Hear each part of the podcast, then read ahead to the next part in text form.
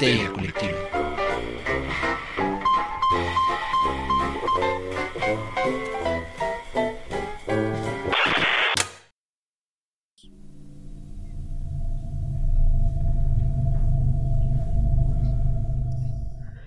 Esto es Histeria Colectiva, el programa donde Fernando Santamaría, el Dr. Braham y Ricardo Medina se sientan alrededor del círculo de invocación para abrir la caja de Pandora y volarse la tapa de los sesos platicando sobre ficción, magia, ocultismo, casos supernaturales, literatura y todo lo que tenga que ver con la cultura del horror. Buenos días, buenas tardes, buenas noches, donde sea que se encuentren. A la que se encuentren escuchando esto, muchas, muchas gracias.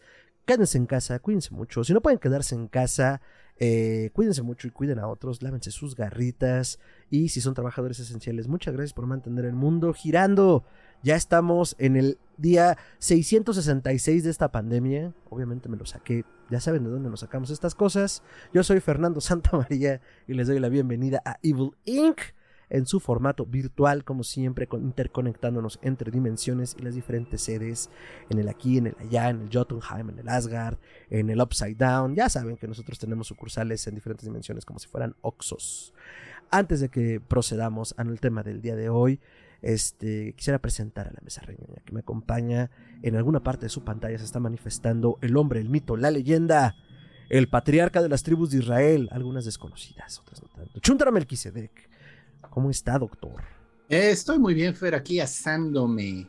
Sin querer romper la magia Ya del podcast, sé. estamos pasando por una onda de calor medio brutal aquí en el infierno en el que vivimos. De hecho, ya estamos pensando en cambiar el nombre de Corporación Malito a Infermex, porque de plano sí está bueno el calor. Sí, la verdad es que yo también me estoy derritiendo y cociendo en mi jugo. Entonces, eso no está cool. Pero miren, eh, siempre puede ser peor. eh, no lo invoquemos. Y en la otra parte de su pantalla, eh, abriendo su termo de- lleno de hielos con agua o alguna otra pócima, Ricardo Medina. Ricardo, ¿cómo estás? Yo estoy a toda madre porque yo no estoy muriendo de calor, ¿saben? ¿Por qué? Porque vivo en un cerro donde siempre hace frío. Entonces, ahorita Güey, justo es donde y sí. cuándo vivir aquí. Tu fortaleza de la soledad, hecha de cristal. Pero ¿sabes qué no puedes comprar allí y tener? Un dinosaurio. Mm, mm, Pues no.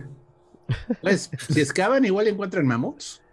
Ah, es, Ah, es posible, ah, es posible. Oh, oh, ya nos pasó. Nos puede volver a suceder. Es correcto. Ah, Pero muy bien, súper emocionado porque de lo que vamos a hablar hoy es de mis cosas favoritas en la vida.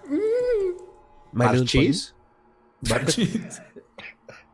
No, la película, la película. Así que voy a dejar que abran la caja de Pandora para ya hablar de eso. Qué. Doctor, Bueno, ¿qué hay pues, en la caja de Pandora? abrimos la caja de Pandora y esta se convierte en una caja musical con música de Danny Elfman, efectos especiales de película de serie B y aparece de la nada Beetlejuice. La Beetlejuice. pelona de Michael Keaton. Beetlejuice. Excelente. Eh, pues sí, hoy vamos a hablar de un clásico de clásicos de Beetlejuice, como le pusieron en España. Saludos a nuestros amigos. en Estuvo España. decente porque le pudieron haber llamado Juego de Escarabajo. Sin problemas. Lo, lo hubi- lo- si lo hubieran hecho, lo hubiéramos creído. güey. Y- y hubiéramos dicho sí. ujú, sí. Pues pasó con Veneno y con Matanza, ¿no? El venoso.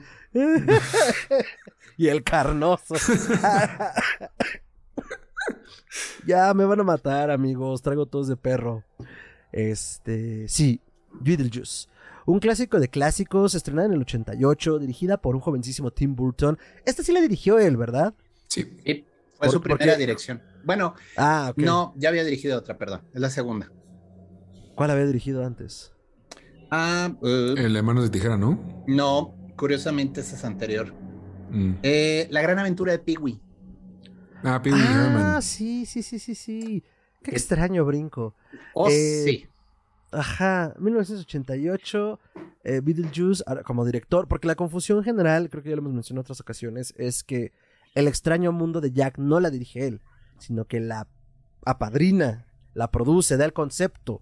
Es Pero Henry Selick es quien hace eso. Es que es complicado hacer una película stop motion y decir que tú la hiciste. O sea, él dio algunas bases de concepto, pero no creo que haya, podías decir que la dirigió. O sea, está cabroncísimo. No, y es un hecho que no la dirigió. Tristemente, Henry Selick se ve opacado por Tim Burton's Presents, ¿saben? Ah, se Pero quitó bueno. luego haciendo laica. O sea, no hay pedo. O sea, Mira, justo estoy viendo eh, su historia como director. Hizo varios cortos, hizo una eh, película para TV. Eh, hizo, hizo, hizo la serie de Hitchcock, presenta. Un, un episodio, La Jarra. Un episodio. El jarrón. Y sí, de hecho sí fue Beetlejuice el, el superfantasma, se llama en español. Sí, Su, primera, su primer largometraje para el cine. Ah, no es cierto, fue Pee-wee en el 85 y luego fue Beetlejuice, perdón, doctor. Sí, usted en tiene la razón, como 88. siempre. Pero, pero fue bueno, porque a final de cuentas de ahí le dieron la oportunidad. O sea, digo, independientemente de lo bueno o mala que ha sido la aventura de Wee Herman, este, bueno, Wee es todo un tema. eh, a mí me da miedo ese señor. Es como un chabelo gringo, o sea, pero bueno. Eh, pero, a ver, iniciemos primero. Es una película que es del 88, ya tiene más de 34 años, amigos, así que, a menos que hayas estado debajo de una piedra y no hayas sabido de esta película, corre inmediatamente a verla, porque a partir de ahora van a comenzar los spoilers jugosos. Spoilers, spoilers. Spoilers. Sí, pues no tiene caso darles una reseña si la película ya tiene tanto tiempo, o sea, es así como hasta un insulto, ¿no? Así que vámonos tendido, ¿no? Beetlejuice, ¿cuándo la vieron ustedes por primera vez? Yo creo que yo la vi por ahí del 93, 94 en Canal 5. Sí, las pasaban ahí. Lo desesperante del Canal 5 eran los pinches anuncios, no mames, o sea. Cuando creces con tele abierta, ya lo das por sentado. Sí, no, ¿verdad? Haz de cuenta de 10 minutos de película, 20 de anuncios. Era así como de. "Ay, Sí, y una peli de hora y media duraba tres horas. Exacto. ¡Qué horror! ¿Tú, Yo, Rich? La vi, yo la renté en Blockbuster cuando aquello existía. Ah, y este, la vi, me- creo que estaba empezando secundaria cuando la vi. O sea. Ah, o sea, ya te tocó en, ya te tocó en DVD. Sí, sí, sí. Pues sí, no, ¿en qué dice? Pues si no, ¿qué? ¿Qué? ¿Cómo en VHS? Ah, había unos cassettes llamados Betama. Me van a hacer sentir mal, cabrones. Este. Tú la viste en el cine. No, yo la vi en un videocentro, o sea. Ah, Y la vi en beta. ¿Ves, güey? ¿Cómo tienes razón? o sea, Pues, pues ya llovió, o sea, yo en el en el 88 abuelo del VHS. estaba entrando a la preparatoria, o sea, y creo que no la vi inmediatamente, la he de haber visto como uno o dos años después. espera, güey, yo me acuerdo que la versión que renté en Blockbuster, ya me acordé, estaba en español de España, carajo. Ay, qué horror. Sí. Y la Ah, viste en lo- inglés, por supuesto. No, güey, es que no tenía, o Ah, sea, ¿no? venía en español de España. Yo no sé si le importaron de allá o ese blockbuster tenía un pedo, no sé, pero solo venía en español de España, güey. Y, eh, y fue un shock cultural cuando ya la vi por primera vez en inglés. Güey, no. Sí, es que sí te toca, o sea, no te salvabas. O sea, a mí me tocó, digo, yo vi primero Star Wars en inglés con subtítulos, pero a mí sí me tocó luego ver en el canal 5 la nefastísima traducción en la que Chewbacca es mascatabaco y Han ¿Verdad es que eso sí sola, pasó? Entonces, Tabaco. sí. Hay mucha gente que jura que es un efecto Mandela, pero no, sí pasó y se deshicieron de todas las copias. Sí, desaparecieron. Alguien Sí. realmente le dio pena ajena y las borró, o sea. Además de que hubo un sismo muy fuerte en la Ciudad de México y se perdieron muchas cintas que estaban guardadas en los Ah, estudios de Televisa. Tiene sentido. Pero sí, Y dirán, ¿por qué estamos grabando Beetlejuice? Porque es relevante en este momento. Este programa se está grabando el 30 de marzo de 2022, justo en el aniversario. día del de cumpleaños de, Van. Gogh también. Pero Beetlejuice tiene prioridad. Si fuéramos un podcast de arte, hablaríamos de Van Gogh. Es correcto. Ah, hablemos de las relaciones entre el arte de Van Gogh y el de Beetlejuice. No, bueno, el punto es. Bueno, A todo, ver, pero Beetlejuice, el superfantasma. Sí. ¿Cuál es la premisa, doctor? Bueno, es una pareja de recién casados que justo el día de su boda, cuando van rumbo a la luna de miel, tienen un accidente fatal en su coche y se muelen. Comienza la película con un accidente trágico, con un humor negro que es característico de Tim Burton. Digo, ya todo el mundo lo conoce ahora, pero en ese momento no te esperabas de eso. O sea, la película sí te desde ahí te voltea y te presentan esta pobre pareja haciendo fila en una agencia de gobierno espectral. O sea, literalmente les dan las malas noticias, ustedes acaban de morir, pero pues no hay lugar ahorita en el cielo, tienen que tramitarse algunos permisos y pues van a tener que esperar 50 años. Y mientras tanto, pues van a ser fantasmas en la casa que tenían. Entonces los pobres regresan ahí todos apesadumbrados a ser fantasmas en su casa. Y, oh my God, descubren que su casa acaba de ser comprada y habitada por una pareja de yuppies gringos. Lo más desagradable del universo. Muy buenas actuaciones, por cierto, de, Sí. de los papás que son nefastísimos y horrorosos. Y bueno, y por la hija, que es una chica gótica que odia la vida, odia la existencia, odia a sus papás, odia estar en el campo, odia estar en esta casa. Y bueno, pues los pobres tratan lo mejor posible de asustar a los de gringos que no creen en nada y pues no lo logran porque pues son muy malos fantasmas, o sea, vaya, no lleva ni un día de fantasmas en su memoria, ¿no? Digo, y pasaron, pasó tiempo desde su accidente a que se vendió la casa, pero para ellos realmente es un parpadeo. Y entonces- se dan cuenta de que van a estar atrapados en esa casa durante 50 años y no quieren convivir con esta gente espantosa, güey. Que es una muy divertida no crítica social de. Burton, o sea, ya luego la toca de vuelta en el joven manos de tijera de la sociedad gringa, lo desagradable que es, pero ahí comienza. Y entonces, A ver, pero ¿Mm? tiempo. ¿Qué es un yuppie, doctor? Breve, brevario para la Ah, gente que nos está escuchando. Bueno, miren, los yuppies fue una manera, si recuerdo bien, de criticar a los hippies que una vez que dejaron de estar rebeldes, amor y paz y cambiaremos al mundo con las drogas ujú. y, y las buenas vibra, Sí. se vendieron. Se vendieron al corporativismo y comenzaron pues a tener vidas muy convencionales, muy aburridas. Este, pues ahora sí que grindeando niveles de ejecutivo de empresa.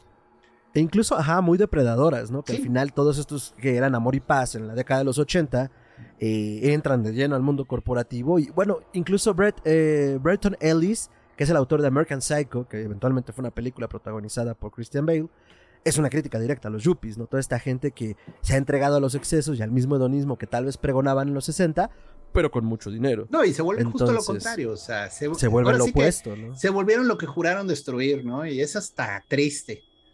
Entonces tenemos unos yuppies en la casa de Adam y de Barbara Maitland, que son los nombres de los personajes interpretados por Alec Baldwin y Gina Davis. Y Alec Baldwin malamente tuvo la pésima decisión corporativa de decir que esa es una película que se arrepintió hacer Wow, por. por, por- pues porque es un idiota. Porque Baldwin. Es que acuérdate que Baldwin era el, el, el, el sex symbol del momento. Era el galán. Era galán. man. Entonces hacer una comedia, o sea, para él, en esa perspectiva, digo, algo menor, ¿no? Incluso algo... Sí. Pues esto, que Es- le diera pena. Es que además el, el guion era raro, o sea, la única que entra así de lleno es precisamente Gina Davis, si recuerdo bien, es así, dijo, sí, sí, dámelo, Tim. Este, pero con los demás sí batallaron para venderles la historia, o sea, era difícil porque nunca se había hecho algo así, o sea, era una película que era como de fantasmas, pero no era de fantasmas, y que tenía un humor negro así hasta la pared de enfrente, y además un fantasma que poquísimo convencional, o sea, Beetlejuice es, pues bueno, sí, es todo un personaje por sí solo, o sea, Bueno, pero regre- regresando como a la trama principal, entonces se dan cuenta que están atrapados con esta gente, los intentan espantar y en el Inter se topan con esta niña interpretada por Winona Ryder y ella los puede, o sea, no, sí, ella los puede ver. sí. Eh, y entonces que- dice como que pedo contigo, bro. Es que como es eh, Darks, ella Ajá. estaba haciendo, no me acuerdo, un ritual con una ouija o algo, o sea, como que ella sí se comienza a dar cuenta que están pasando cosas raras Hay en la algo. casa. Se quería, se quería matar, ¿no? Se quería hacer daño. Ella, ella, la mamá, este, Gina Davis la salva de algo, según yo. Bueno. Si bien no, re- si mal no recuerdo. Entonces, pues se da cuenta que hay fantasmas y decide que los quiere ayudar, pero bueno, no puede porque sus papás son unos cretinazos que no le hacen caso. Ajá. También un tema muy recurrente de Tim Burton, muy gracioso. Entonces, este, pues desesperados estos señores reciben un aviso de un espantavivos, llamémosle así, ¿no? Que es Beetlejuice, es un fantasma especializado en espantar a los residentes vivos de la casa de los muertos para que los dejen de joder. O al menos así se anuncia el señor, porque el tipo es un farsante, o sea, parte del truco de Beetlejuice es que es un vividor que siempre está a las buenas y está buscando una, una oportunidad para abusar. Entonces, pues, desesperados lo llaman. La manera de invocar a Beetlejuice es decir su nombre tres veces. Beetlejuice, Beetlejuice, Beetlejuice. Y se aparecen, ¿no? Con gran lujo de detalles. Y llega un increíble Michael Keaton, que la verdad, miren, muchos dicen que es Batman su mejor papel. No, a mí me No, perdonan. No, Beetlejuice no, perdón. es su Nos vemos afuera del metro Tacubaya cuando quieran. Sí. No. Sí, Beetlejuice es Beetlejuice gran es su papel. papel. O sea, yo, yo nunca me imaginé a Michael Keaton en esa fase tan guarra. Tan, este... es- Ay, pero nos quejamos de la traducción española. Ajá. Pues es que de plano es, Guarra. es el tipo más vulgar del cine. O Sí, sea, la verdad es que por los estándares actuales yo la, la verdad no creo que saldría muy bien. O sea, No. la gente me sería como, ¿cómo pueden hacer un, un personaje No, así de obsceno, ver, de machista, A de ver, a ver, es que es producto de su tiempo. O sea, pasó porque era lo que estaba pasando en la época. Ajá. Un detalle, de hecho no tienen que esperar 50 años, tienen que esperar 150 años en lo que los atienden Mm. Y entonces es por lo que entran también en pánico, o sea, se dan cuenta verdaderamente el tiempo que tienen que estar ahí espantando gente. Y, y si no me equivoco, pues lo de Beetlejuice aparece como estos anuncios al final de la revista de variedad y de oportunidad, como problemas con humanos, llámele. Es que él, el papá tiene ¿Qué una maqueta del pueblo en su oficina en el ático. Y él como que vive en una dimensión rara entre dimensiones en la que se da cuenta que está este problema y dice, ah, estos güeyes me los puedo enjaretar. tienen cara de Entonces, tontos. Y les, les aparece, le aparece desde la maquetita como de... tss, tss, tss, tss. Y Ah, ¿qué es ok, esto, güey? ya, ¿Qué es esto? ya, Ya ya, ya. los mete a la maquetita y ahí se presenta con ellos. Sí, o sea, Beetlejuice estaba viendo como los obituarios de los últimos Ajá. días. Y pues eh, había dos viejos así con cara de fruncidos que dijo, no, estos se ve que no son, no son fáciles de engañar. Y de repente ve a estos dos y dice, ah, estos tienen cara de tontos. Y entonces decide venderles el Ajá. esquema de invítenme a su casa, yo les espanto a los vivos y se van a quedar bien tranquilos. eh, y, y, pues obviamente Ujú. condiciones aplican y había que leer la letra chiquitita con el Beetlejuice porque el tipo era un vividor. O sea, realmente lo que Beetlejuice quería era quedarse con la casa. O sea, quería apagandallarse el lugar, correr a los dueños, porque él no podía entrar a casas donde no lo invitaban, a la vampiro, ¿no? Entonces, este, pero pues bueno, ¿qué puede salir mal? Pueden salir mal muchas cosas en esa película. Pasan 40 mil detalles muy simpáticos, muy morbosos. Y, Michael Keaton se lleva la película a mil formas. Pero bueno, continuemos con la historia. Este, de hecho, eh, el mismo escritor del episodio de Alfred Hitchcock presenta, de, que se llamaba El jarrón o la jarra, porque en inglés es The Jar, que dirigió Burton, que se apellida McDowell, el guionista, fue el que le presentó a Kate Giffen, sí, ese Giffen, el libreto de Beetlejuice. ¿Cuál Giffen? Giffen, un señor, un productor muy famoso de Hollywood. Eh, ¿Qué ha hecho, doctor? O sea, algunas memorables como esta. Todo. O sea, es de estas personas de Hollywood, así rancias y feas. Ah, bueno. Ah, perdón, mi referencia más cercana es Harvey Weinstein. Eso es, Es espantoso. como el clon de Harvey Weinstein. O sea, Cristo Rey. es mini-me de Harvey Weinstein. Ah, ok, y entonces. Entonces, pues, este, Burton estaba precisamente ya trabajando en el guion de Batman 1. Pero le gustó, o sea, se lo presentó, le dijo, mira, este es tu clase de raro, ¿no? Y, lo leyó Burton y dijo, sí, sí, esto es la clase de cosas que me gustan hacer, gracias. Y comenzó a trabajar con este McDowell para hacer este, la película, pero tuvieron diferencias creativas, porque McDowell quería hacer una especie de slasher onda pesadilla en la calle del infierno. Vaya, Ajá. su espantavivos iba a ser, pero de veras, Jason slash Freddy, ¿no? Entonces sí, pues Burton no es, vaya, Burton sí le gusta de repente una buena decapitación, pero no es un fan de los, del mole y del goro, ¿no? Es más como, más casual. Entonces Mm, comenzaron a tener separaciones y Burton le dijo, no, ¿sabes qué? vaya. me voy a buscar a quien más eh, para hacer esta película. De hecho, parte de la trivia divertida es que Burton quería a Sammy Davis Jr. como Beetlejuice. No mames, ya estaba muy viejo para el 88, ¿no? Pues sí, pero lo quería. Decía que iba a ¿Qué estar edad genial. tenía como en el Le, iba que, 88? le hubiera quedado bien, la neta. A ver, está gracias. O sea, sí hubiera sido algo así curiosito. Sí. Pero fue Giffen el que le acomodó a Keaton. Le dijo, no, güey, tienes que ver a este güey actuar. Ok. Y entonces... Keaton venía de hacer qué en ese momento? mm, Keaton, a ver, ya te digo. Dame un te- Beetlejuice. no tenía así como que muchísimas películas en saber, según yo. La que lo propulsó fue Batman. Bueno, Beetlejuice, pero Batman fue así su hit, con el cual ya se Él volvió. venía de hacer eh, series, puras series de televisión. Ya. Y, y luego ya en el 82 empezó con la carrera en el cine, pero me parece que en, en papeles más secundarios. Algo así muy famoso no estoy viendo aquí, hasta Beetlejuice. Pero antes de eso se las digo súper rápido. Servicio de noche, cuando papá se convirtió en mamá. Johnny Peligroso. Johnny Dangerously, lo tradujeron a Johnny Peligroso, wow. Eh, Gung Ho, Touch and Go, The Squeeze, She's Having a Baby y hasta ahí. Luego ya fue Beetlejuice. Y de hecho Batman fue un año después. Sí. Entonces fue como de, ah, este vato, güey, échamelo para acá. Sí, le gustó. O sea, Burton realmente consideró que actuaba muy bien y ya le ofrecieron el papel de Batman. Pero lo mismo pasó con Winona Ryder. salió en esta y luego hizo pura cosita X y luego se la trajeron para el joven Manos de Tijeras. Sí, vaya. Burton ha tenido como que sus actrices así medio su musa, ¿no? Johnny Depp. sí, Johnny, Depp es, su musa, de Burton. Sí. Me atrevo a decir que sí. Este... es más, es su esposo por encima de Elena Bonham Carter. Claro, sí. a ese matrimonio nunca existió. No se puede discutir. Era ¿eh? Johnny Depp. No se puede discutir esa verdad. El punto es, este, entonces, pues eh, Giffen fue el que le dijo, no, este Quitón es muy buen actor, hazle una prueba. Y ya cuando vio que pues, sí, sí le daba el rol, dijo, vale. Y ya de ahí fue ir juntando gente, pero de veras que fue un desmadre en el sentido de que la, los actores no estaban convencidos, o sea, vaya, sí se estaban poniendo sus moñitos porque era un director nuevo, un guion que estaba medio raro y decían, es que aquí no, igual hasta me quemo haciendo esto, ¿no? Baldwin era una superestrella, entonces ¿cómo, voy a estar aquí enseñándole a la gente qué hacer? Baldwin siempre fue difícil. Sí, siempre fue y nunca hizo nada bueno, ¿eh? Así que tú digas, este señor es famosísimo por este rol. Siempre salió de pues buen secundario, o sea, el señor siempre ha sido un buen papel secundario. Y ya hacia los noventas ya como que adoptó este personajito de como el loco, el raro, el, o sea, salía como en cameos en series y así, decías como, este güey desentona con todo, pero está raro, pero está cagado, entonces como que lo perdonas. Sí, y bueno, pues el punto está que entonces la, la situación es que, pues, tenían el tema de esto, luego tenían poco presupuesto para efectos especiales y, y Burton quería hacerla adrede, tipo película de serie B quería hacer algo que adrede los efectos fueran raros, medio chafones. Vaya, las películas de barato, ¿no? hemos hablado de ellas antes, hay un episodio de esas.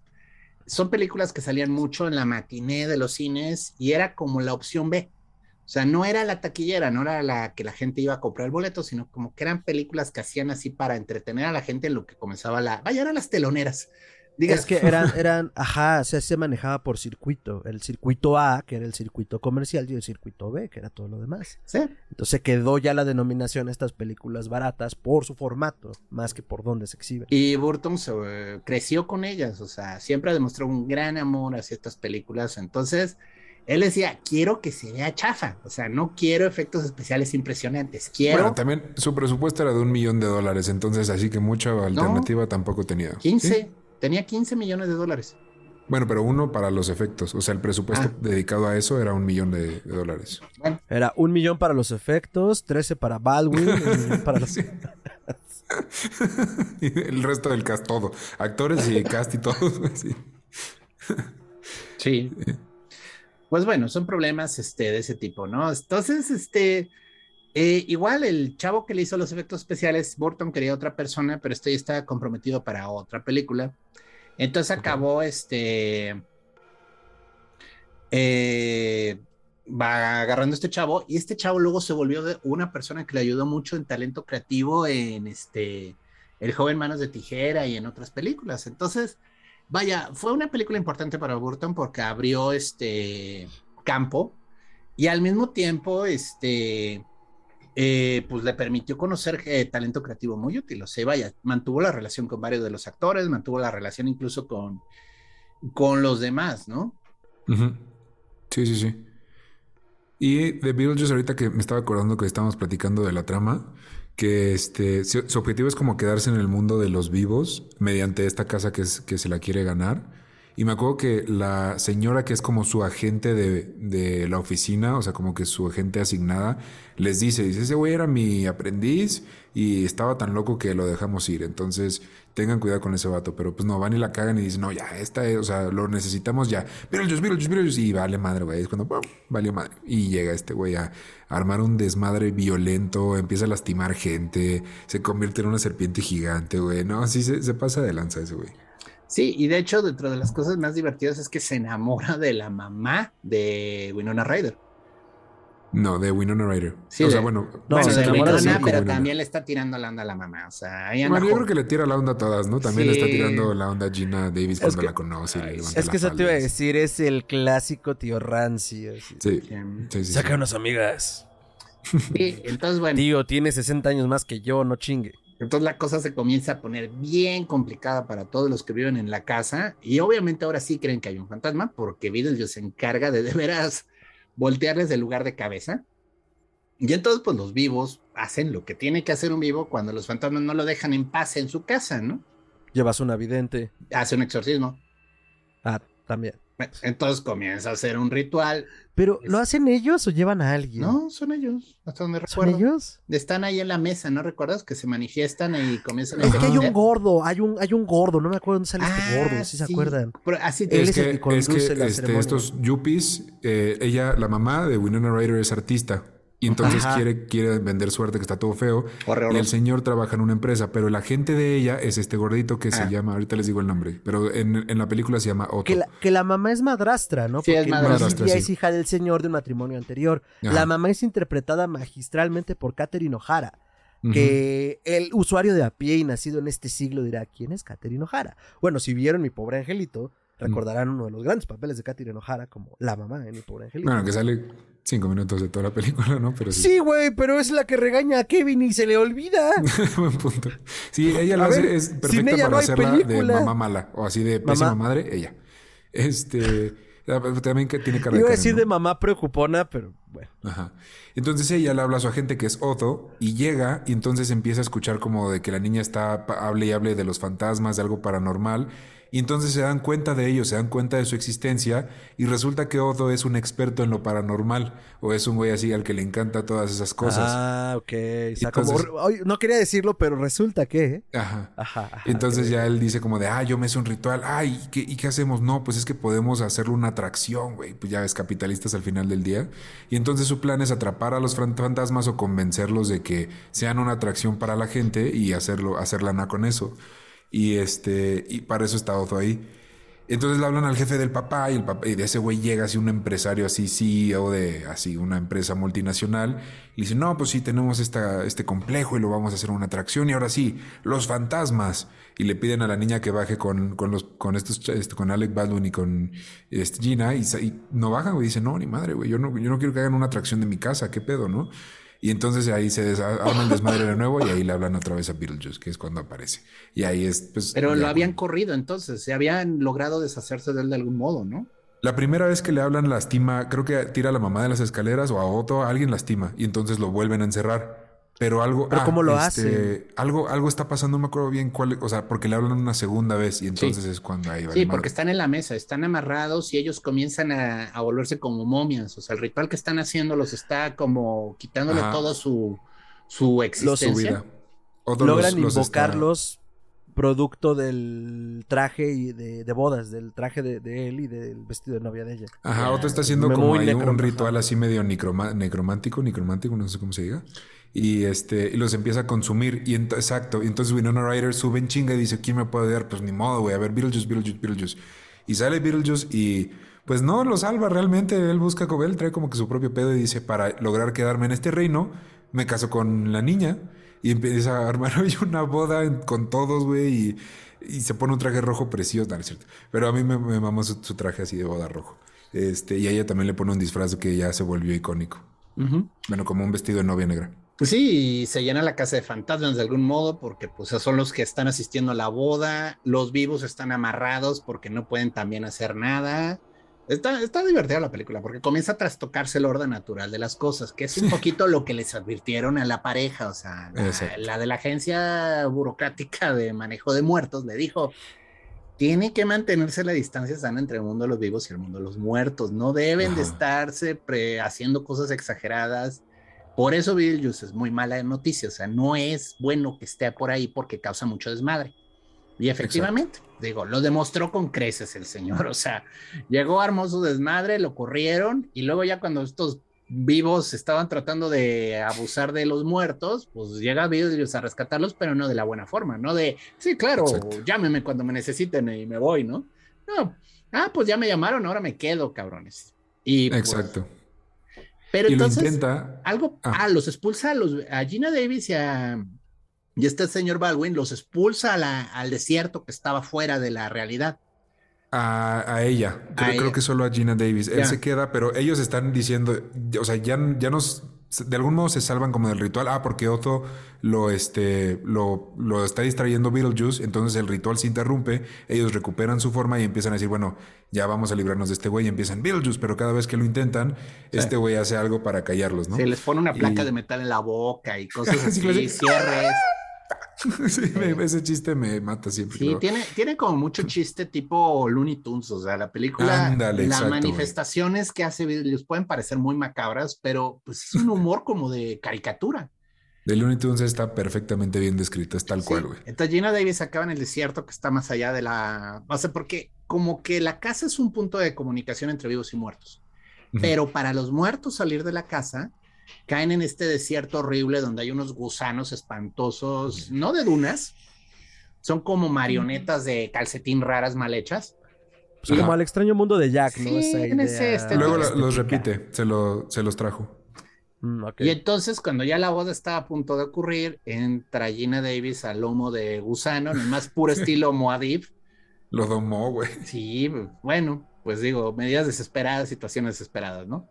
Y logran tragarse a Beetlejuice y ya, se acabó el pedo, ya se van los eh, asistentes de la boda, la Winona Ryder no se casa con el Beetlejuice, todo queda medias, y ya, pues como que los vivos dicen, bueno, pues ya vimos que los muertos se pueden poner muy pendejos, vamos a llevarla tranquila, ¿no? Para que no haya broncas.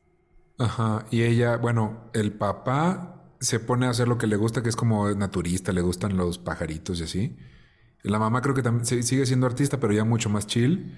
Y los fantasmas, que siempre quisieron un hijo, se dedican a criar a, Winona Ryder como su, pues como su hija, le checan las calificaciones. Y la verdad, el cierre de la película es bonito. Sí, y tiene un epílogo que filmaron después en ah, vista, en vista del éxito que obtuvo la película, porque eso es lo más gracioso de todo. O sea, cuando lo hicieron no esperaban que pegara. O bueno, esperaban un éxito moderado, ¿no? Y en vista de eso hicieron el epílogo y parece que no salió en cines este epílogo. O, ¿Ah, ah. o fue hasta después de las primeras proyecciones. Que está Beetlejuice ahí, digo, es un fantasma, no se muere. Esperando turno y pues tiene el turno 559 billones de 348 millones y así lo tienen y ve y van atendiendo el 16, ¿no?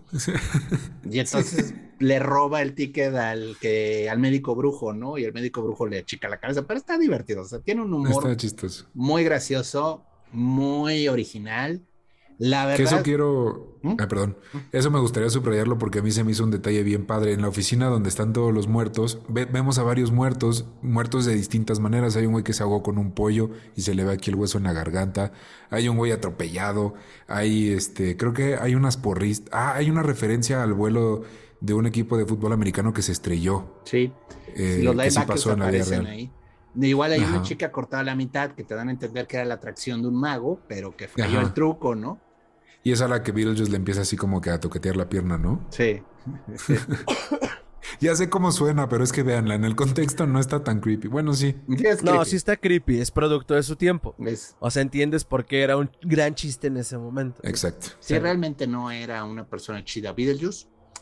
Y bueno, a partir de ahí, dado el éxito que obtuvo la película, ganó creo que ocho veces lo que se le invirtió. O sea, realmente fue una película taquillera para hacer el género de comedia horror. No es precisamente el más eh, jala, el que jala más. Y eh, de ahí hicieron al año siguiente una serie animada. Que no sé si a alguien le tocó verla. Yo sí la veía, digo, ya estaba grande, ya estaba en la prepa y, me gustaba. La estética era bonita, era muy basada en los dibujos de, bueno, como dibuja un poco Burton. Yo he visto videitos, pedazos, pero nunca la he visto completa. No sé dónde encontrarla. Si saben en qué plataforma de streaming pueda estar o así, estaría chido echármela. Está buena. O sea, vaya, lo chido está que Burton la produjo. Entonces, mm. sí respetan el Beetlejuice eh, de la película. Es menos sexual porque digo, es una caricatura para niños, pero lo hacen más, eh, más grotescón. O sea, más de chistes con cucarachas, con comerse basura, o sea, es así como más eh, de... ¿Vieron la serie esta de Ah, Monsters? Ah, gran serie. Creo que sí. Creo que en español le pusieron monstruos aquí. Es un poco esa, mm, es un poco esa estética, o sea, es una estética basada en el shock a partir del asco. Más que el shock a partir de lo del rufián sexual que es Beetlejuice, ¿no? Y, pues esta chica, que en teoría es Winona Ryder, obviamente súper hecho estético el dibujo, que se va con Beetlejuice a tener aventuras en el mundo fantasmal. Y están graciosas las aventuras, o sea, tienen ahí sus dos, tres momentos simpáticos. Yo la verdad la serie me divertía mucho viéndola. Tenía muy buenos momentos, eh, pues duró un buen, ¿eh? O sea, tiene más de 110 episodios, ya es algo para no seas Mamón. ¿Sí? Wow, yo pensé que iban a ser así de que 30. No, no, duró mucho y luego la pasaron en X plataformas, o sea, Nickelodeon, entonces, o sea, sí tuvo mucha proyección y eso ayudó mucho a que vaya, los niños crecieran con esta idea de los personajes de Tim Burton, ¿no? Sí. Que de nuevo, ¿es una influencia positiva? Yo creo que sí. O sea, no me voy a poner payaso y decir, es que Tim Burton afectó de manera mala a las, eh, a las juventudes. Nah. Pero también ya es cierto que ya no es lo que era, güey. O sea, hizo trabajos muy buenos en los 80s, 90s. Ya ahorita, a mí personalmente se me hace que el señor se o se estancó o ya no, ya no tiene ideas buenas, güey, simplemente. Y ya creo que el último que le vi fue Dumbo y vaya decepción. No, bueno, pues es que es Tim Burton haciendo la de Tim Burton, ¿no? O sea, es como Johnny Depp actuando como Johnny Depp.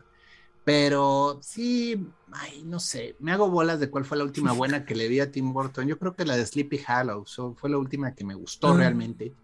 Yo la última buena que me gustó de Burton, no sé si fue después o antes de Sleepy Hollow, que a mí me encanta Sleepy Hollow.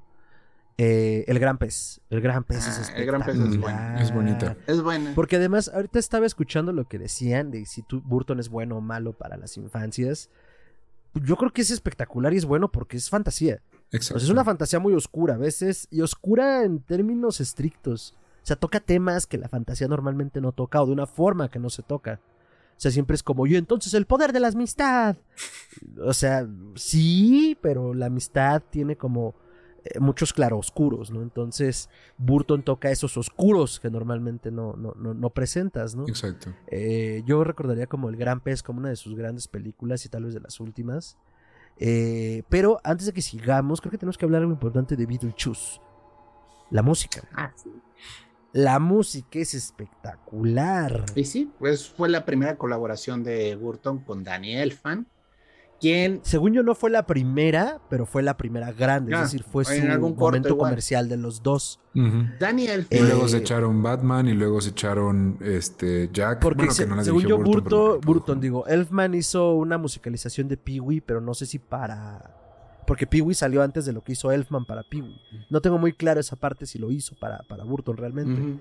Pero exacto, hicieron Beetlejuice y de ahí ya brincaron a Batman, que ganó un Grammy por Batman ese mismo año hace el tema de los Simpsons, hace la música de los Simpsons, y de ahí para arriba, para arriba, para arriba. De hecho, ¿Pero Tim Burton dirigió Simpsons? No. No, no, no, me refiero ya a la carrera de él. Ah, ya, ya, ok. o sea, se dispara con Beetlejuice y del año siguiente hace Batman, gana un Grammy por Batman, hace la música de los Simpsons y de ahí para arriba. Eh, como comentario adicional, Beetlejuice ganó un Oscar.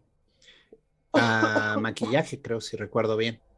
Mm, merecido, ¿eh? Sí, sí, está bien logrado. O sea, sobre todo con que se echó el pleito, ¿no? O sea, porque pues si en ese año no hubo ninguna película así de fantasía que le metiera muchísimo dinero al maquillaje, esta logró muy buen resultado con poco dinero. Sí, mejor maquillaje y peinado en el 89. Entonces, este, sí, Elfman es todo un personaje, ¿eh? O sea, yo soy gran fan de él. Él tenía un grupo musical que se llama Oingo Boingo. Es muy divertido. Y son canciones de esa estética, ¿eh? O sea, tiene una muy buena que se llama Who Wants to Live Forever, que tienen que oírlo un día para divertirse, o sea, porque se está, está bromeándose, dice, pues es que Nobody Lives Forever, perdón, esa es la de Queen. Este, pero Nobody Lives Forever es muy buena rola de Oingo Boingo, es muy divertida, tiene mucha, mucha chispa. Y Oingo Boingo era, eh, es que el fan, lo que, bueno, viendo un poco su vida, Daniel Fan se especializó mucho en música tribal africana. El señor sabe un ergo porque estuvo paseándose por África aprendiendo de todas estas cosas. O sea, entonces regresa a Los Ángeles y abre este grupo que en realidad era como una especie de grupo libre de improvisación creativa. Eh, es todo un personaje, o sea, y bueno, ahí lo que pasó, que bueno, es afortunado y desafortunado, entre comillas, comenzó a hacer música para cine, le fue re bien le fue re bien. O sea, yo creo que no sé qué tan famoso habría sido con Oingo Boingo o él luego lanzándose en carreras de solista, quién sabe. pero pues uno ya no piensa en música de películas así, sin pensar, bueno, la música famosa, ¿no? Pues este, el de Star Wars, ¿no? Este, y así comienzas a citar, siempre alguien va a citar Danny Elfman, porque es de estas personas icónicas en la música, y Beetlejuice sin la música de Elfman, yo creo que habría perdido muchísimo. John Williams es el de Star Wars, ¿verdad? Sí. Sí. De hecho, el, asunto con Elfman y con la música es así. O sea, hace Oingo Boingo. Richard Elfman hace una. Su hermano mayor hace una película llamada La Zona Prohibida, que es un pinche viaje en ácidos y ajos. Es una locura, o sea. Y la música, pues le da parte de ese, de ese, de ese cariz espectral, raro, weird, no sé. Deben de verla, es muy cortita, pero, pero. Ah, tuve la oportunidad en algún momento de entrevistar a Richard Elfman y si le dije, güey, esto es un viaje en ácidos, ¿qué pedo? Explícamelo. Dice, no, güey, ya lo explicaste tú, yo no tengo nada más que decir. Chingada madre. Pero bueno, de ahí, y hay alguna entrevista por ahí volando de Elfman, de, de, de, de, de Danny Elfman, que dice, es que yo hacía música experimental. Ese era mi trip. Y de repente llega alguien y me dice, ¿quieres hacer película para, música para películas? Y yo, pues sí. No, tengo, no, o sea, fue más un, no tengo idea de cómo componer música para películas. O sea, no. No, tú dije sí. Bueno. o sea, él no tiene una formación como de gran director. No. Fue aprendiendo sobre la marcha. Y de hecho, sí, en el 85 hace la música para la gran aventura de Pee-Wee. Y luego tiene algunos proyectos. Y hasta el 88 con Beetlejuice. Mm. de ahí va para arriba. Que Porque este estilo. Ajá. Creo, creo que uno de, de sus grandes méritos es que sabe ubicar el concepto muy bien. O sea, a, lo mejor ya, ya, es después de ver la película, pero con Beetlejuice lo ve y dice, ah, ok, es un sonido que tiene que ser rancio, extraño, y de repente se saca el chin, chin, chin, chin, chin, chin, chin, y güey, le queda súper bien. Y luego con Batman, o sea, algo más épico, lo, lo, lo cacha muy bien. Sí, y, y vaya, Danny Elfman como persona, digo, no es que lo conozca, pero sí hay muchas grabaciones de él. Es un gran intérprete. O sea, ha venido aquí a la Ciudad de México, ha dado un par de conciertos en el que pues obviamente están tocando su música, o sea, y, es muy agradable, es una persona con mucho carisma. Entonces, él está participando con la música y tiene momentos como que en el extraño mundo de Jack que se levanta y dice, yo soy el rey de calabaza, yo soy el rey calabaza, o sea, obviamente todo el mundo... Ah". y dice la de chisme que en algún momento sí le pidió permiso a Burton, le dijo, güey, es que yo me identifico mucho con eh, Jack. ¿Me das chance de decir eso en los conciertos? Y ahorita le dije, sí, mano, no te apures. Y entonces. Que además, en el extraño mundo de Jack, ese güey canta las partes es de que él es la voz de Jack. Entonces, cuando estás en esos. Eh, bueno, no la voz voz, pero la voz cantada es, él. Es quien canta. y Sally es su esposa, ¿no? O su pareja. Ni idea, ahí sí te quedo de ver. Ay, sí te fallo. Eh, Según yo vi un chisme, son ahí así. Pero sí, cuando es el. What is this? What is that? Es el fan entonces dicen que cuando vas a conciertos de él, pues se pone a interpretar porque el tipo es súper abierto, ¿no? No es, vaya, el hecho de haber sido cantante de un grupo de música muy experimental, que hacían pendejada y media en el escenario. Hay videos, o sea, chequenlos en YouTube, están muy graciosos. El tipo se va al suelo y lo comienzan a arrastrar, o sea, están echando un desmadrazo ahí en el escenario, muy simpático, o sea. Entonces, eh, vaya, no, seguro ya es mayor, ya está más tranquilito, pero de que cuando le pones la música de Jack, él comienza a, sentirse el rey calabaza, sí. Y bueno, fue una mancuerna muy afortunada porque de nuevo, yo ya lo dije, pero lo repito, Beetlejuice sin la música de Elfman mm, habría estado divertida, pero la música le da así el, el cherry on top, como dicen, ¿no? La voz de Sally en El extraño mundo de Jack, la voz y el canto son de Catherine O'Hara que sale en Beetlejuice. Mm, mm. The more you know. Oh, The more you know. Un mundo pequeño. Creo que hay también un gran mérito en, o sea, no solo en, la, en eh, la banda sonora que hace Danny Elfman, sino en el soundtrack que agarran para la película, porque no, no son canciones así hiper conocidas. Al contrario, creo que se hicieron famosas a partir de la película. Eh, sobre todo la de Deo, de Harry Belafonte, que es esta escena en la que están en la mesa bailando y de repente la langosta sale y les agarra la cara. esa secuencia está padrísima. Yo creo que de ahí se hizo famosa la canción. Eh, y luego, bueno, pues también agarraron la de Sweetheart from Venezuela. Creo que esa abre, ¿no? Abre la película. Eh, y luego Jump the Line, señora, es la que cierra la película. Entonces agarran estas cancioncitas. Eso del final es genial, o sea. Sí. Este, y sí, digo, pues, se me hace una película afortunada. Cuando salió al inicio, estoy hablándote de los 88, la verdad los críticos no le, no le dieron super reviews, ¿no? Hoy en día, pues ya en retrospectiva comienzas a ver reviews de gente que la analiza en el 96 y dice, no, sí, una gran película, una soberbia interpretación de Keaton. Pero uno le mete, porque sí me puse ahí a revisar en Rotten Tomatoes y estuve buscando las reviews así viejas.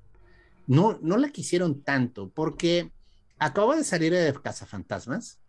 En, Entonces, en ojos de los críticos era como que explotando la idea de los cazafantasmas pero al revés. Pero dándole un giro, ¿no? Romantizando a los fantasmas y haciendo una comedia divertida con fantasmas. Entonces, este. Okay. Cazafantasmas sale en el 85. Una comedia que sí es divertida con fantasmas. ¡Ah!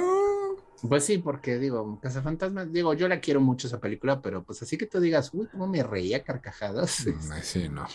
Y Beetlejuice es a lo mejor un poquitito más ácida. Es que ambas son muy ácidas, pero esta me parece un poco más madura, la otra es más boba. Es un humor más pastelazo. Y, y la acción, o sea, es una película de acción la de los fantasmas, si me preguntas.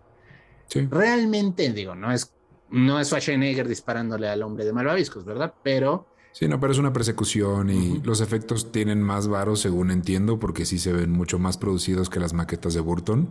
Entonces sí, yo creo que, digo, son distintas, pero a mí en lo personal yo considero a Beetlejuice superior, pero as fuck. A los, perdón, a los fans de Cazafantasmas, a mí también me gusta, pero esta me parece un poco mejor. No, no mientas, a ti te cague Bill Murray. Ah, Bill Murray me caga. Me caga. Es más, si hubieran otro actor que hubiera hecho más sentido en Cazafantasmas, más sentido que ese güey, Michael Keaton. Hay, hay, que hacer esa reseña. Fíjense que hay una conexión interesante entre eh, los Cazafantasmas del 84 y Beetlejuice, del, y Beetlejuice, la serie animada del 89 al 91, es que Roy Parker Jr., quien hace el tema de los cazafantasmas, es parte de la música de la serie animada. Ah, órale. Junto con Elfman, por supuesto. Fun facts que no sirven de nada, pero ahí están. Que no sirven de nada, datos interesantes pero ya... que no se sirven de nada, más que para Para decir en una escena, en una escena en la que a nadie le importa, pero... no, pues está bien. Entonces, este, sí, está cagado. Y bueno, pues ahora sí. Eh... Gracias por validar mi dato curioso que no estaba a ser validado. Sí. Es que a nosotros nos maman esos fun facts. pues... Es que dice Gerardo, no, pues está bien, no, pues ya sé que está bien. Sí, ahora, los rumores de Beetlejuice 2. ¿Qué opinan ustedes de esto? Porque se ha sido un rumor desmentido varias veces. Sí. En esta época del Photoshop, tristemente, ya no puedes confiar en que si este póster es verdadero o es falso. Ya lo discutimos sí. en el episodio de Nosferatu que tuvimos hace algún tiempo, de que ese póster no es real, pero el proyecto de Eggers sí es real. Sin embargo, no ah, ha okay. salido el póster. O sea, entonces algún fan del infierno, de esos fans hardcore, agarró una imagen que se le hizo muy icónica de Nosferatu y le puso los créditos de Nosferatu, Roger Eggers, y con estos actores, ¿no? Aquí igual hay un póster rondando en el internet en el que es como una cortina y se ve así que está tapándose el rostro, pues parece Michael Keaton, de nuevo, es una máscara similar a la de Beetlejuice, pelo similar uh -huh. a Beetlejuice, quizás un poquillo más calvito porque sí se le ve así las entradas más grandes, o no lo recuerdo bien yo, pero dice Beetlejuice 2. Y obviamente yo lo vi y dije, ¡Ah! pero luego leí, no, no es cierto. Y yo, es, es lo que hablábamos antes de entrar al aire. O sea, ese rumor de Beetlejuice 2 viene saliendo, yo creo que desde los noventas, cada dos años. Cada dos años. No, sí, ya. No, sí, está en preproducción. No, sí, ya hay un evento. Creo que en un principio sí hubo un esfuerzo real por decir, a ver, ¿qué hacemos para la segunda parte? Pero el proyecto se murió muy rápido. Entre, entre la agenda ocupada del entonces muy popular Tim Burton, la de Michael Keaton, y luego, quieras que no, güey, Winona Ryder también explota y se, se, va a hacer muchos proyectos. Este, sí. Digo, a lo mejor cambiarían como de escenario y de personajes, pero aún así dices, bueno, está complicado. Vi esa noticia que acaba de salir, creo que, no sé si este año o el pasado, no vi el póster que mencionas tú, pero vi la noticia como de, no, sí, ya va netas y la va a producir Brad Pitt. ¿Eh? No sé, güey. Sí, Brad Pitt, o sea, en la nota de, más reciente, ese güey va a ser productor. Mira, de nuevo, aquí hay varias cosas que son importantes luego de recordar, porque luego pasa que los directores luego no tienen la licencia creativa de su misma película. Ya le pasó sí. a Don Mancini. O sea, eh, puede parecer que es su propiedad, pero a veces depende del contrato que firmó con el estudio. O, o puede ser tu propiedad y es compartida. Más bien eso le pasó a Mancini. Uh -huh. Él tenía, él tenía, él tiene posición sobre los derechos, pero también este, ay, Paramount o Columbia se me fue. Ah, no esos sé. pinches bandidos culeros que hicieron esa versión horrible. También, también, también, exacto. Pues sí, pues, güey, o sea, Sí, es querer este, sí. explotar la propiedad intelectual y hacer dinero a lo pendejo. O sea, Y, y en Pero- vez, y en vez de hablar con el director, que al final él ya tenía, de- desde ese momento, estamos hablando 2018, 2017, él ya estaba pre- preproduciendo la serie que se está estrenando en estos momentos, ¿no? Entonces sí es como, güey, a ver, qué ganas de joder, ¿no? Cuando al final te das cuenta que los billetes no lo son todo. Sí. Y sí, esta última que dicen, pues es el rumor que se... Porque al final el rumor, yo estoy tratando de confirmarlo a partir de la primera fuente que lo sacó, que fue un portal llamado The Ankler, pero no la encuentro no, no hay. que Brad Pitt es quien se iba a hacer cargo de esto y que estaban, o sea, que en el verano de este año iban a entrar en fase de preproducción. Mira, todavía me dijeras Elijah Wood, te la creo. ¿El Wood? Sí, Con Ándale. este, porque. Frodo, bueno, Elijah Wood ha trabajado en producción de ciertas películas. O sea, él sí anda metido en esto. Y de nuevo, es más de horror, pero. Vaya, Beetlejuice pero chido. se puede ir hacia el horror rápido. O sea, es lo interesante de esa historia. O sea, ahora, de nuevo, yo no creo que estaría a Tim Burton detrás. O sea, personalmente, la estética de director de Tim Burton, yo creo que ya está un poquito desfasada de hacia donde lo quisieran llevar. No sé si Tim Burton se le antojaría hacerla, porque es el otro plan B. Y entonces, Michael Keaton, bueno, curiosamente Michael Keaton es un actor que ha tenido muy buenos momentos, pero está disponible. O sea, ahorita no tiene precisamente Sí. una fama enorme. Hasta donde se... Mi amigo personal Michael Bueno, Keaton tiene que su sí. agencia No, no, hablé con él la semana pasada. Vaya, vaya, lo, lo último importante que hizo Michael Keaton fue la de Birdman, ¿no? De Iñárritu. Eh, Ya tiene Sí. un montón. Por eso, Ya tiene un buen, pero, pero va a ganar momentum ahora que salga la de Flash, porque va a ser Batman de nuevo. es el papá de Batman.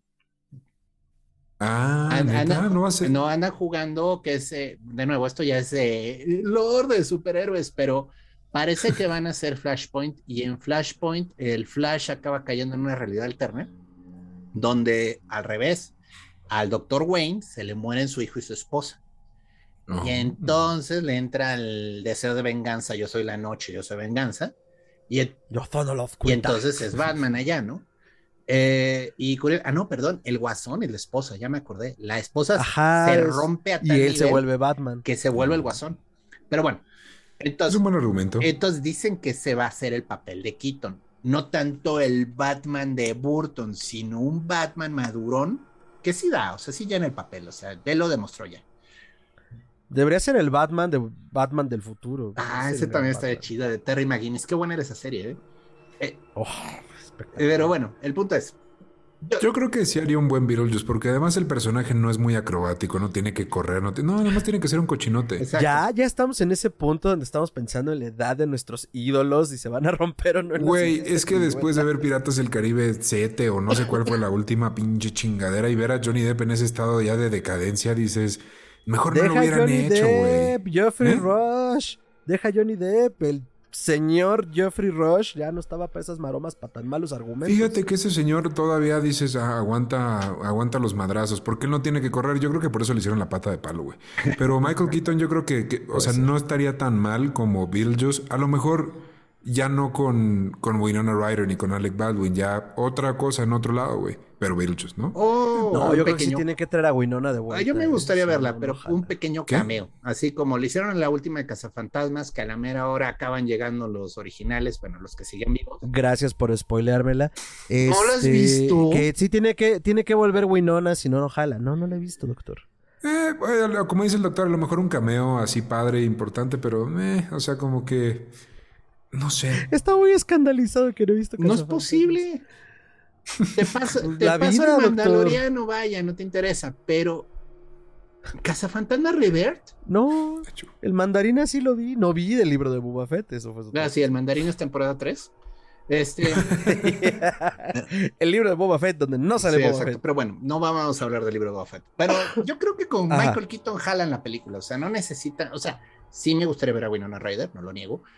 Pero no necesitas a Winona Ryder. O sea, puedes llevar una historia muy entretenida con Michael Keaton, que incluso haga chistes de ya estoy viejo para hacer esto.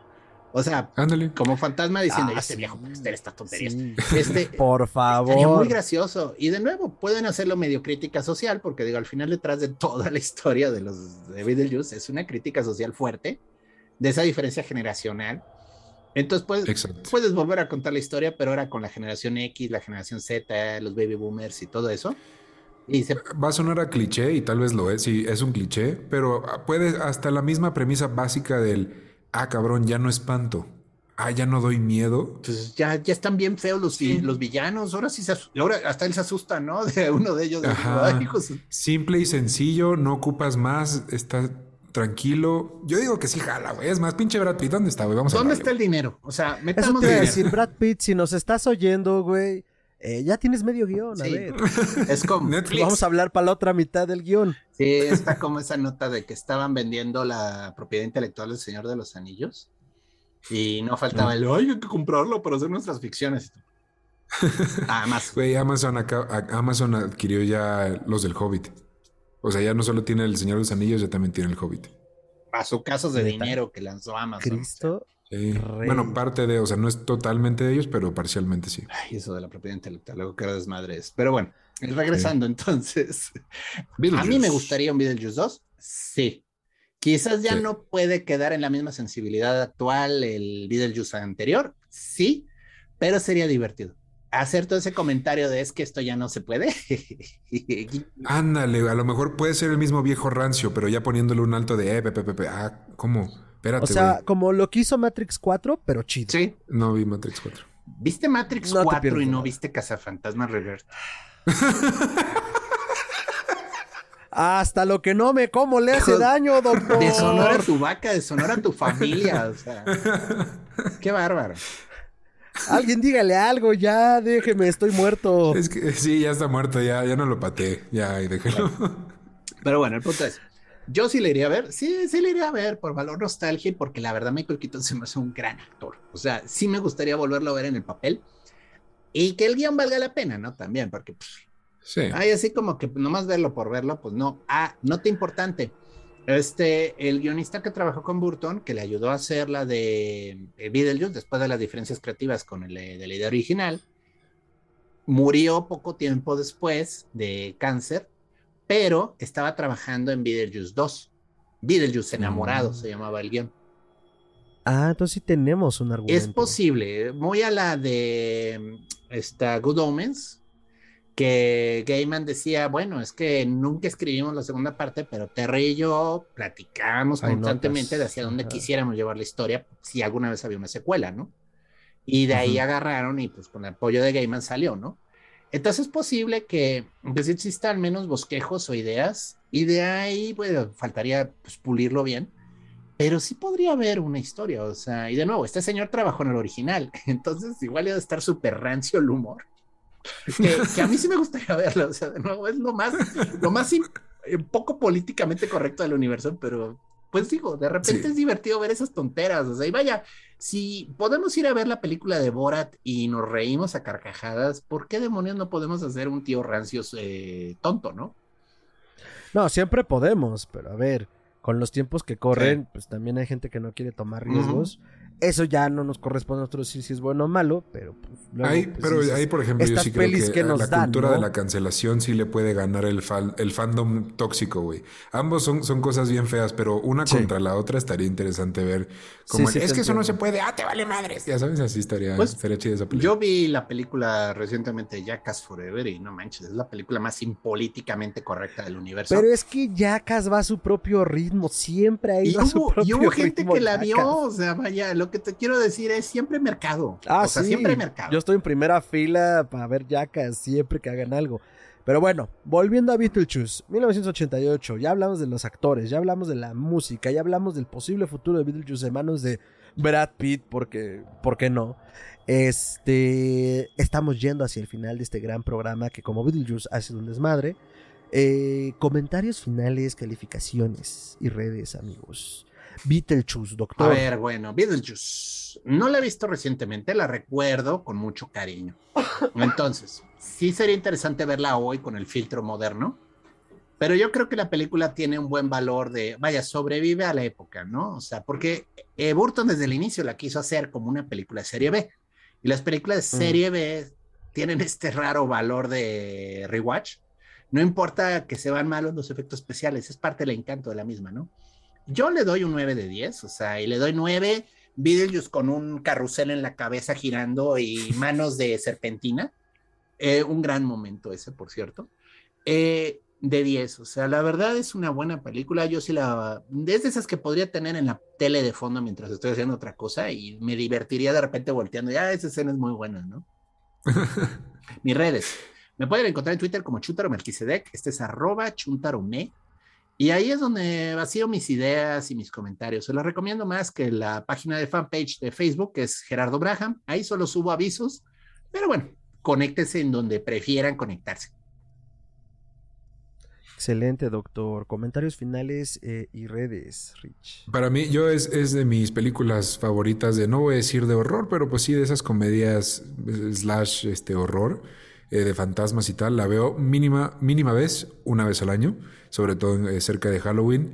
Eh, me gusta tanto que me disfracé de él hace dos años y la verdad es que me gusta mucho mi disfraz. Ahí están las fotos en mi Instagram. Qué gran puente para dar paso a mis redes sociales. Arroba tiranosaurio Rix si quieres ver esa foto de Beetlejuice mientras mis ojos me están llorando porque tengo pintura de cara en la retina. Eh, y también estoy así en Twitter donde tuiteo de esta y yo, muchas otras franquicias que me molestan y que no me molestan y que me gustaron y todo eso están ahí en mis redes sociales. Ah, y yo le doy un 11 de 10. 11 de 10 libros de manual de muerto. Yo solo quiero señalar que en esa foto no solo tus retinas están rojas, sino que tu piel no está respirando. Y no se lo hiciste una vez, se lo hiciste dos Halloweens consecutivos. Me gusta la sensación. Vamos, vamos, por un. Sí, claro, sí, que seguro. Ay, ya me voy a bañar. ah, Beetlejuice 1988. Yo le doy un 10 de 10 cerrado de este, ¿qué serán? 10 casitas eh, que conectan universos de 10. Porque, eh, pues crecí con ella. O sea, es una peli que podías encontrar en Canal 5, que dura hora y media, pero en realidad duraba ahí 3 horas. Y que veías, te reías, no entendías la mitad de los chistes. Ya luego cuando creciste los entendías. Eh, abre con un espectacular frente de pista de aterrizaje de Michael Keaton. O sea, tiene de todo, tiene de todo, tiene de todo. Y creo que es una esencia de lo que Tim Burton ha sido, es y podría ser si quisiera. ¿Por qué no quiere? No lo sé, yo no lo voy a juzgar. Eh, como un pequeño creador de contenidos, sé que a veces es difícil encontrar como, ¿y ahora qué? ¿Qué sigue? Entonces, pues si uno que está acá de repente es complicado, pues ahora también con los grandes intereses y también las grandes presiones que implica como ser ese creador y justo que la gente esté esperando como, ¿ahora qué vas a entregar?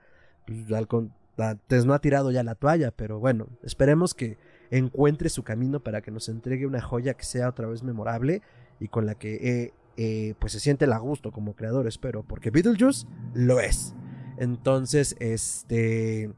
A mí me pueden encontrar como arroba mantrasayos con la tiene doble A al final en todas las redes. Y a Historia Colectiva Podcast lo pueden encontrar como Historia Colectiva en todas las plataformas donde escuches podcast. Y nos pueden contactar por todas nuestras redes que son podcast.histeria en Instagram y podcast en Twitter y Facebook. Y TikTok. Ah, y TikTok. Tenemos que reactivar ese TikTok. Tenemos que quitarle las telarañas ese TikTok.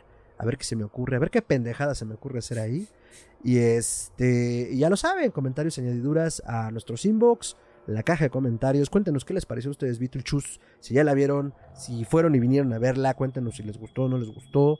Ah, si tienes 17 eh, años, casi 18 cumplidos y apenas la vas a ver, felicidades, bienvenido al mundo de Tim Burton. Bienvenido, bienvenido, bienvenido a la adultez. Y también nos pueden escribir todos los comentarios, añadiduras eh, a historiacolectivapodcast.com. Ya lo saben, eh, pues muchísimas gracias. cuídense mucho. saludos a todas las latitudes y nos vemos en la siguiente emisión. Ricardo, doctor, Shake, shake, shake, signora. Shake, shake, shake, signora.